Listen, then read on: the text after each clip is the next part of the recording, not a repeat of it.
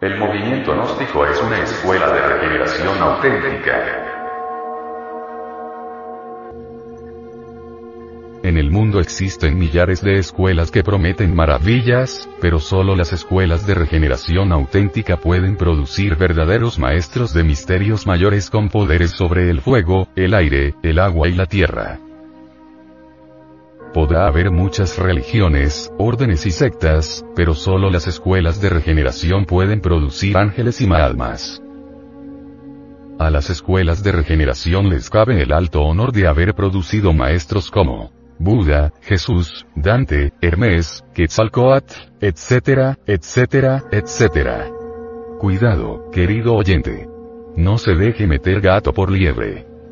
Escuela que no enseñe los tres factores básicos de la revolución de la conciencia, no es realmente escuela de regeneración. Escuela que enseñe el camino de la fornicación, no es escuela de regeneración. Escuela que enseñe a fortificar el yo, nuestros errores de tipo psicológico, no es escuela de regeneración. Por sus frutos los conoceréis. El árbol se conoce por sus frutos. Tal fruto, tal árbol. Hay obras donde se menciona claramente los siete cuerpos del hombre y donde se afirma en forma enfática que toda criatura humana tiene ya los siete cuerpos. De acuerdo con eso, todos ya son maestros.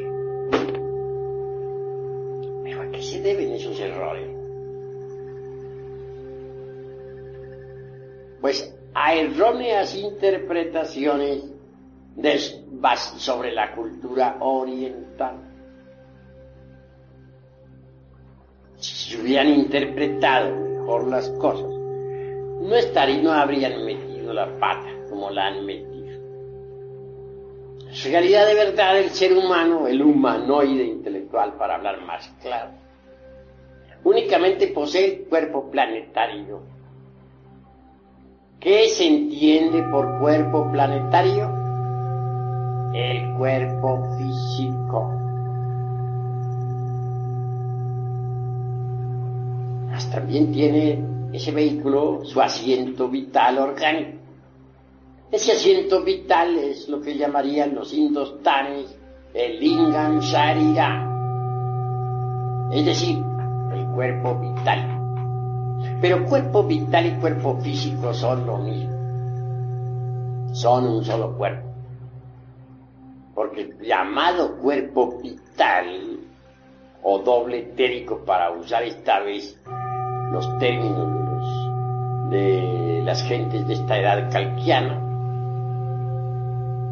no es más que la parte superior del cuerpo físico. Esto es, el cuerpo físico es tetradimensional, tiene cuatro dimensiones. La cuarta vertical está formada por el cuerpo vital, o lingam sarira pero dejando a un lado esta cuestión del cuerpo planetario con su asiento vital orgánico, ¿qué es lo que tiene el humanoide? Lo único que en realidad tiene adentro es un montón de diablos. Será un poco duro decir esto, pero es la verdad.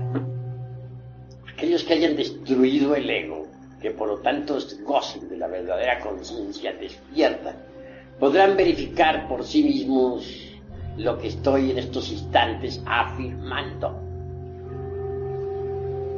Hay algo digno, sí, en el humanoide.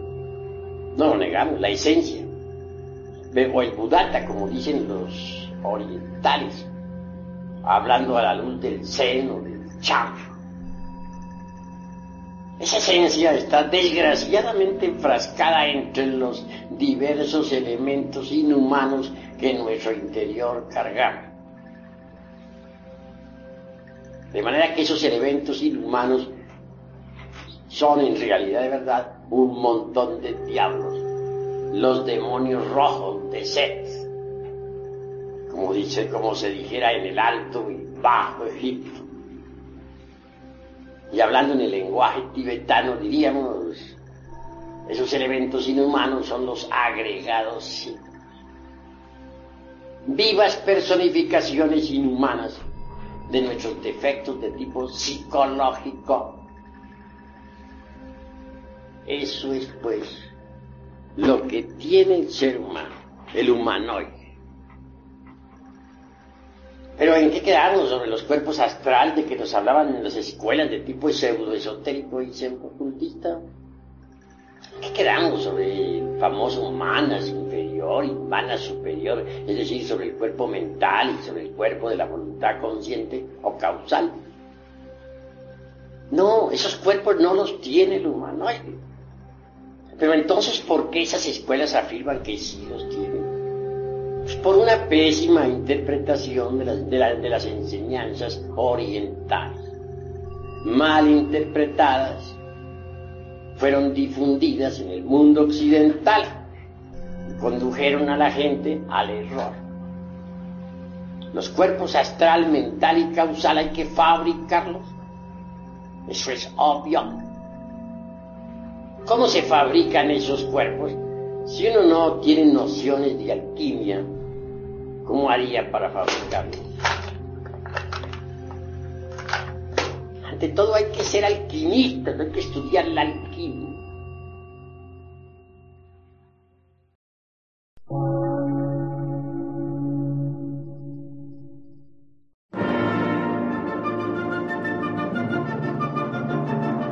Emisora, gnóstica, transmundial. Por una nueva civilización y una nueva cultura, sobre la faz de la Tierra.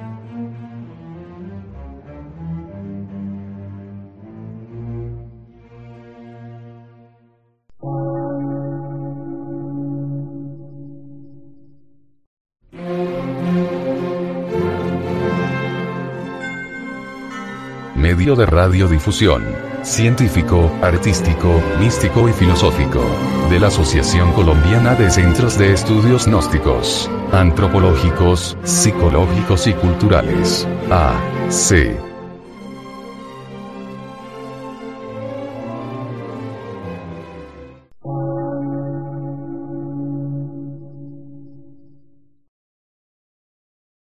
Lectura en movimiento.